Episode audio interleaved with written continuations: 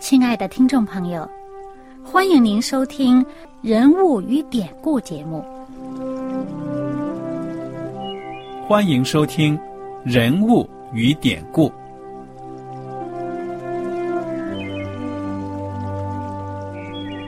听众朋友们，当你读圣经的时候，不知道有没有过这样的想法：生活在几千年前的圣经人物，与我们这生活在二十一世纪的人有什么相关吗？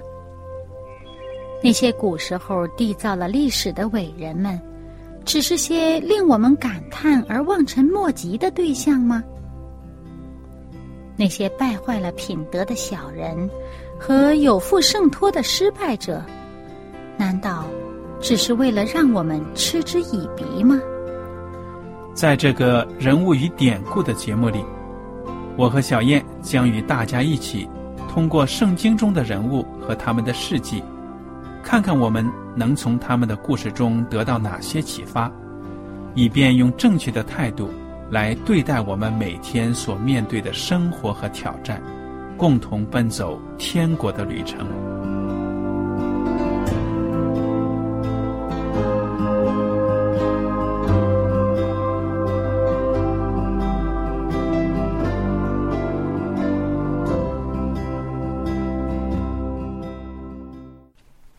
小燕你好，艾德你好。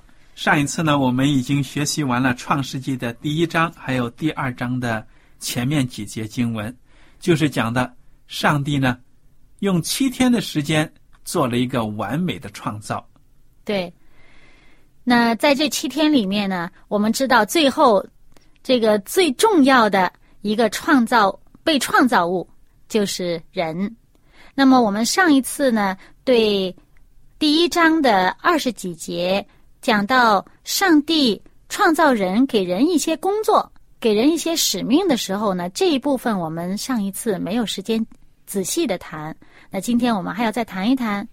对了，我想再总结一句呢，就是说上一次我们学到，能够看到我们的上帝呢，是一位非常有条理的、有步骤的这样的一位神。你看他创造的每一天做什么，他都是按照自己的计划呢进行。而且呢，每一样都是很好的，没有说上帝造完了之后回过头说：“哎呀，糟糕，我哪样东西做的过头了，或者说哪样东西做的欠缺了。”没有这样子。对，而且呢，在每一个被造物之前，就是被造的这个东西哈，它本身他需要的一切，在之前的那一天或者在之前的几天已经造好了。对了。每一天的创造都是为了后来的创造呢，一个预备，预备铺平了道路，打好了一个环境和条件。对，所以我们现在很多这个科学的研究哈，就研究到自然界有很多很奇妙的事情啊。科学家研究了各样的定理呀、定律呀。其实，如果没有一位设计者，没有一个位创造者的话呢？怎么可能会有定理、定律和规律呢？就不存在啊。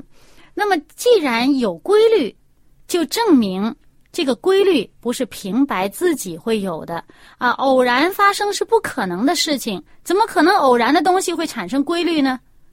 有道理。有规律、有定律，而且很严格的照着这些规律、定律去运行的这些呃事物呢，一定在后面有一位安排这个定律的设计者。因为人类生活在这个地球上呢，已经有很多很多年的时间了，那么我们也看到了这个自然界的规律不可以违背的。你要是违背自然界的规律呢？你肯定要受到自然界的损害，你自己会受损。对了，对呀，比如说，你看那个山坡上啊，那些植被不可以被破坏的。有一些地方的民众呢，为了能够开垦荒田呐什么的，他们把那些树给砍掉啊，或者什么的，结果呢，就造成那个水土流失。大风暴、大暴雨的时候呢，还会山体滑坡。这都是因为人类呢。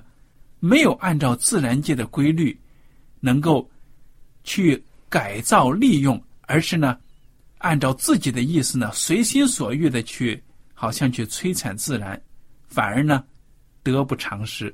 对，所以当我们看到自然界一切的这些规律的时候，当我们总结到这些规律的时候，我们应该不只是对这个自然的规律产生好像啊这个畏惧呀，或者一个一个尊重啊，本身我们应该对这个设计者，也就是创造这一切的上帝，产生一个敬畏的心。有道理。我们还看到呢，从圣经当中，我们看得出。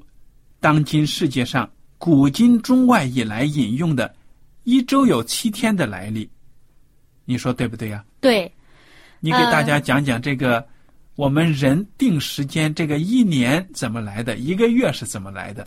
对我们定这个时间呢，呃，像一年啊，就是这个地球绕太阳转一圈，对啊，这个公转一圈。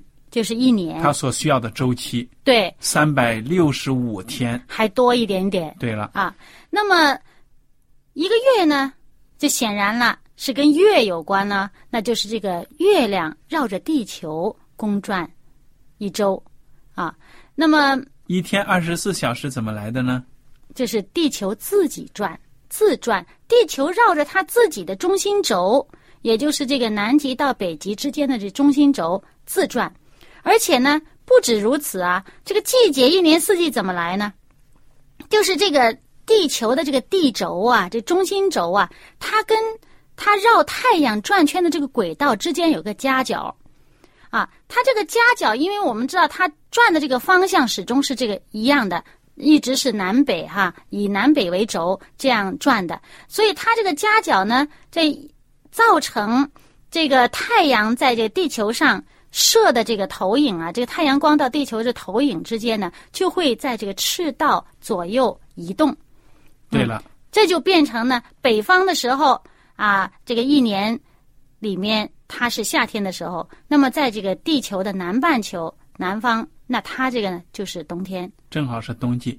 所以我们看到其中大自然的一个很奇妙的一个规律：动中有静，静中有动。为什么说动呢？因为这些星体啊，都是在不停的在动，对，要么是绕着别的星球转，要么是自己也会转。它自己一定会转的。对了，不然它怎么能悬在那儿呢？对了，还有一点呢，在这个动中有静，静就是不变的。比如说地球，你你所说的这个地球的中轴线，跟这个它这个公转的这个轨道，轨道的基本上是稳定的，嗯。它不会变，你说这是谁造成的呢？对，这当然是一个设计者，就是上帝超过于我们可以理解的一个智慧所设计的。我们现在只是理解它而已。所以我们说，上帝是宇宙的主宰。对，这些事情不用你和我操心，因为上帝呢自有照顾。对，所以上帝呢在这些事情上他不休息的，他在这些事情上，他在这些事情上一旦休息了。那完了，这世界毁灭了。对了，所以我看所以上帝这个安息日啊，不是给他自己定的。这个安息日主要是给人定的。对，要让人呢有时间来休息，而且呢，最重要是要敬拜上帝。给地球上的生命定的啊，它也不是给这个地球与太阳之间的距离定的，它本身是给地球上要。借着上帝来生存的这些生命、这些活物来定的，我们就想到这个地球上，可以说各个民族自古以来一个星期呢都是定的七天，没有例外的。因为我们中国人呢，过去用的是这个金木水火土，还有这个日月呢来定一周。对，就是那个顺序呢，就是日月水火金木土。我们古代呢，就是用日曜日、月曜日、水曜日，以此类推呢，来表示一个星期的第一天，一直到第七天。对，这个被日本人学去了。而且直到现在呢，日本人还在沿用。那么我们中国人呢，后来就是在现代的中国呢，由于也许是采用了西方的这个日历的缘故呢，按照后来这个就是在星期天敬拜上帝的这种习惯呢，他们就把这个星期天呢当成礼拜日。嗯，星期一、星期二这样子推下来呢，一直到安息日的时候呢，就出现了差错，就排到了星期六。对，其实按照中国古代的传统文化，还有西方的习惯呢，这个安息日就是在星期六，Saturday，而且呢，星期日总是排在一个星期的开始。对，如果不信的话，大家可以回头看看自己墙上挂的日历。第一天呢，总是星期日。对，这个星期一、星期二、星期三啊，这个排法就中国有，就是因为吸收了西方的文化，有一些这个以前的一些神父啊什么啊，这些人来传道的时候，他们这个礼拜日之后礼拜一、礼拜二这样数下去，是造成的这样一个错误。嗯。那么，一个星期有七天，它没有什么自然现象的根据，对不对呀？嗯，呃，因为如果说一年的这个时间呢是地球绕太阳公转一周的周期，那么一个月呢是月亮绕地球转一圈的这个周期，一天呢是我们地球自转这一段时间的周期，但是一个星期七天怎么来呢？只有圣经告诉我们。嗯，不过另外在人的这个生物钟上啊。一些生物的生物钟上啊，可以体现出来，嗯，也跟这个七天一个周期有关，嗯，有一些关系的，嗯，有一些生物的生物钟是很明显，对，所以我们跟大家讲一讲呢，就说这也是一个典故，对不对呀？从圣经里来的典故，对，一个星期为什么有七天？如果有人在问你说，我们现在一个星期为什么有七天呢？你就可以告诉他，是上帝。用七天的时间呢，完成了创造这个地球，就是说，让这个地球呢更加的美化，彰显出它的一种辉煌，是上帝加给我们的。而且这一第七天呢，是让人回归到上帝面前啊。头六天在忙，到第七天，我们应该回头想一想，我们忙的这一切目的在哪里呢？啊，我们为什么会有了这一切东西可以忙呢？我们第七天回到上帝面前，是一个再加油，这么一个用英文怎么说呢？再加油就是 recharge，嗯，再充电，对，就是那个电池呢，也是充电，也是用 recharge。对，所以其实我们现在有一个很时髦的一个词儿啊，叫做永续发展，就是可持续发展啊，啊，那么什么东西呢？你都不要一下子把它用干净、用竭了，对，就好像中国。这个成语说的不可以竭泽而渔，对不对呀？嗯，你要是去打鱼呢，把一个池塘里的鱼全都一网打尽，你下一次还能找到鱼吗？没有了，儿孙都没得吃了。所以要留一点小鱼呢，在里面让它继续的繁衍，长大了你才有鱼去打。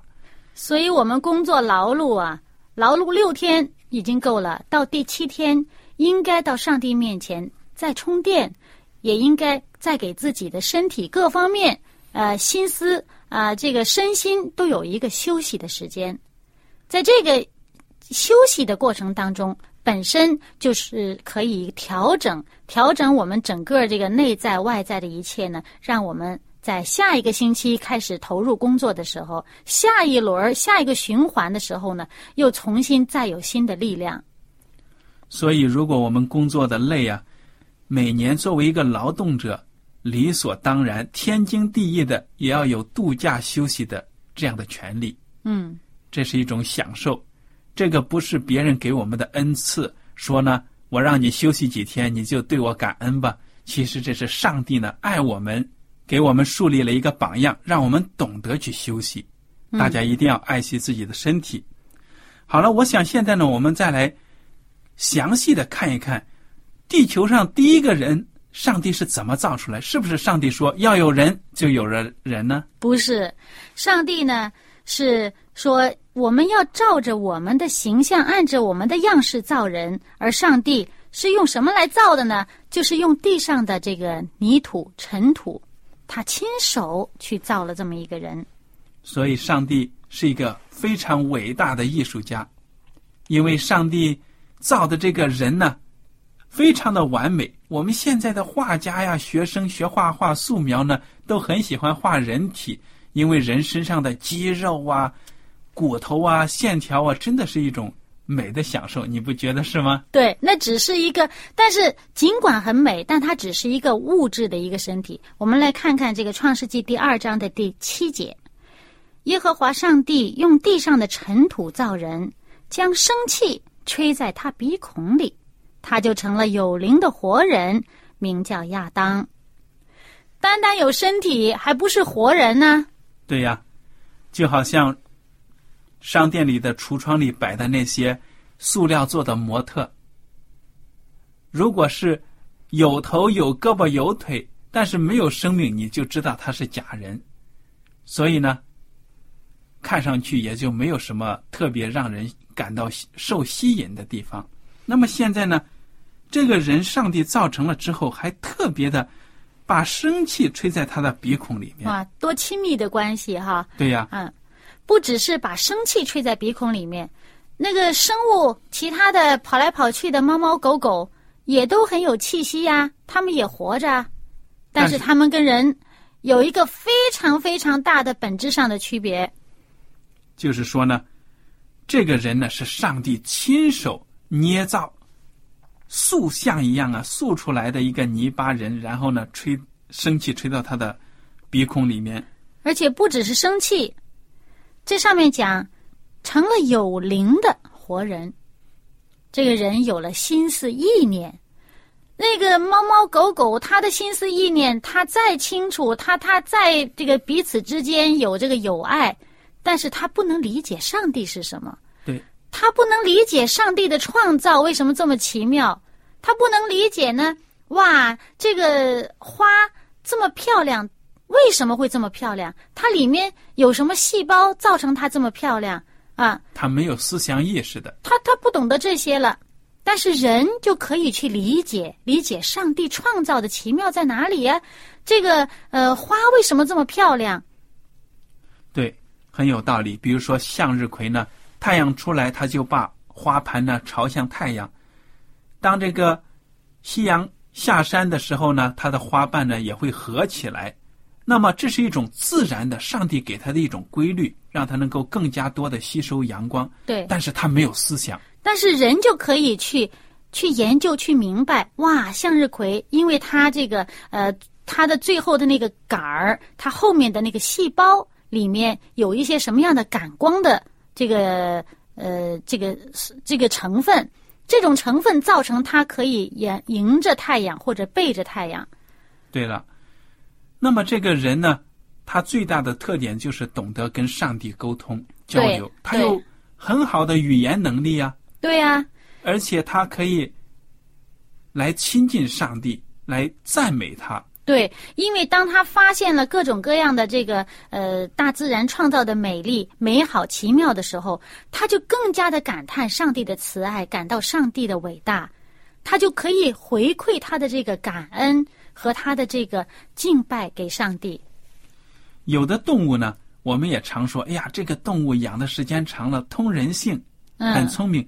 上帝造这些动物呢，不是笨蛋呢，这些。对你像那猫啊、狗啊，有的真的是很很会察言观色。对但是如果说你让这个猫啊、狗啊来跟你谈谈心，让他安慰你几句，他倒也不会。你如果伤心了，他大不了在你身边蹭一蹭你，给你好像呢给你带一点这种呃身体上的抚摸啊，用头蹭蹭你呀、舌头舔舔你呀、但是毕竟动物是动物，它没有这个人可以达到的这种亲密的、更高级的这种心灵的沟通。对所以我们看到人的确是万物之灵，上帝所创造的最高的一个创造。本身呢，上帝造这个，在圣经里面讲的，上帝是为他自己造的。为什么为他自己造呢？让人可以跟上帝之间有一个沟通，让人可以欣赏上帝的作为，然后回馈给他，然后反映啊，上帝，你这么爱我，那我回馈我对你的爱，一个感情的交流，好像你养了猫猫狗狗，猫猫你都希望猫猫狗狗跟你亲，不是好像养不家的自己跑了那种。所以从这一点，我们又看出上帝是什么样的一位神呢？他希望有一个能够跟他沟通、交流。他希望给人打交道，对不对？对。尽管这些动物啊都很美，都是他创造的，但是满足不了他内心的那种需要的一种亲密感，所以就造了人。而且后来圣经说呢，这个人他因为是照着上帝的形象造的，所以他也有上帝的一些性情。比如说，这个人他后来也是感觉到有点孤独，对不对呀？对呀，因为。他虽然对这些动物也很好，动物也很喜欢他，又不会咬他。那个时候，这个世界是完美的，老虎呢也都很很温顺的。但是同样是这样子的一种爱呀、温馨呢，他仍然感觉到缺欠一点，而且是上帝首先观察到了，说那人独居不好，这就是第二章十八节。那人呢，指的就是亚当了。上帝呢，就要给他造一个配偶。所以呢，这次上帝造夏娃、造亚当的配偶是怎么造的呢？从是不是也是用泥土捏捏成的呢？嗯，不是了，就不是另外造一个人了。这是在第二章的二十一节，耶和华上帝使他沉睡，他就睡了，于是取下他的一条肋骨，又把肉合起来。耶和华上帝就用那人身上所取的肋骨造成一个女人，领他到那人跟前。二十三节，那人说：“这是我骨中的骨，肉中的肉，可以称她为女人，因为她是从男人身上取出来的。”二十四节，因此人要离开父母与妻子联合，二人成为一体。哎，这里就看到了男大当婚，女大当嫁。到了年龄呢，人要离开父母与妻子联合，这也是我们的典故，对不对呀？对呀。婚姻的来历。其实呢，在这个呃，上帝所造的这个亚当和夏娃之间的关系啊，这上面讲二人要合为一体。其实不只是好像说我们结婚了以后啊，男的还是男的，女的还是女的。当然了，但是他们之间的关系。要非常的和谐，和谐到好像一体一样，就好像，嗯，上帝之前讲，我们要照着我们的样式，按照我们的形象造人。那上帝是什么样的形象，什么样的样式呢？艾德，我们知道哈，上帝三位一体。对了，三位一体的上帝，虽然在圣经我们目前为止呢所读的体现的好像不是特别的强烈，但是如果你读这个希伯来的原文。圣经原来的语言的时候呢，你就会发现，他提到上帝呢，用 Elohim，Elohim 就是一个复数，超过一位的。那么，并不是说我们讲到像这个中国迷信呢，说各种各样的神呢，很多神不是这样子，而是呢，上帝是父子圣灵。三位一体的这样的上帝，他是三位，但是又是一体，就是他们之间的关系和谐到啊，跟一位是完全一样的。对了，因为我们刚才读这个第一章的时候呢，上帝还造人的时候说：“我们让我们对按照我们的形象造人。”从这个词也能够体会出呢，上帝他有三位成为一体这个概念呢。我觉得我们以后可以慢慢的分享。那么，又回到这个造了一个女人，上帝让男女有这么亲密的关系，让他们结成夫妻。那他们在这个呃夫妻的生活当中，在这世上只是吃吃喝喝、玩玩乐乐吗？当然不是了。我想他们在一起呢，肯定会有很多的欢乐。他们更重要的呢。是要敬拜上帝，而且上帝希望人繁衍，能够遍布地球，让人呢成为这个地球很重要、很重要的一个主角。对了，主角。在这个创世纪的第一章，我们上一次没有仔细读的那一部分哈，就是从二十七节这上面讲，上帝就照着自己的形象造人，乃是照着他的形象造男造女。上帝就赐福给他们，又对他们说：要生养众多，遍满地面，治理这地，也要管理海里的鱼、空中的鸟和地上各样行动的活物。从这里我们就看得出呢，上帝对人的期望呢是非常的大的，给我们很好的权利、特权，让我们能够在这个地上呢成为万物之灵。我就看到这个第二章二十三节说。这是我骨中的骨，肉中的肉。这个亚当爱他的妻子，所以我们现在有的时候在文学作品呢，或者什么谈话也会提到骨中的骨，肉中的肉，原来就是从圣经里面来的。对。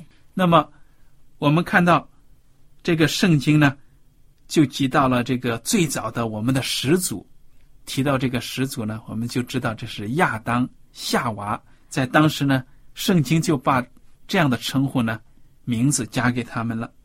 好，我还想到呢，我们在这个节目结结束以前呢，我们提到一个地方，亚当和夏娃生活的这个地方叫什么？伊甸园。伊甸园这个词呢，对我们中国人来说呢，很多人都知道，尽管没有读过圣经。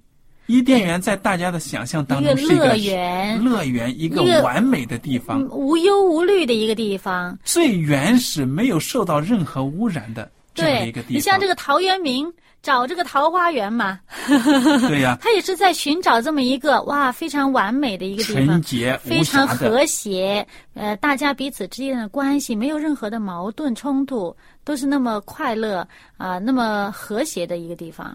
所以圣经说呢，当时。亚当和夏娃就住在上帝给他们设置的这个园乐园里面。乐园里面就是伊甸园。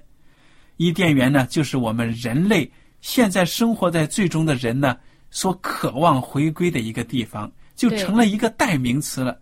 在文学作品呢，什么一提到伊甸园，大家就马上有一种很神往的这样的感觉。所以这个典故呢，就是出自于圣经。其实，不管是中国还是外国人，好像当有权有势仍然不得满足的时候，他就向往。哎呀，还有一个 非常美的一个地方，一个仙境，一个海市蜃楼，似乎就觉得，哎呀，有一个很向往、很想去的一个美妙的境地。但究竟是什么呢？隐隐约约觉得好像有这么一个，又找不到。所以我们看到现在的旅游的杂志啊，还有这个广告，都登到那些。香格里拉，说是对了，热带的岛屿呀，或者说是一个很碧海蓝天的这样的地方啊，就好像伊甸园一样，更加的让我们回想起来，当年的伊甸园究竟完美到什么样的地步呢？我想，由于时间的关系呢，我们今天谈不到了，但是下一次呢，我们会接着来学习。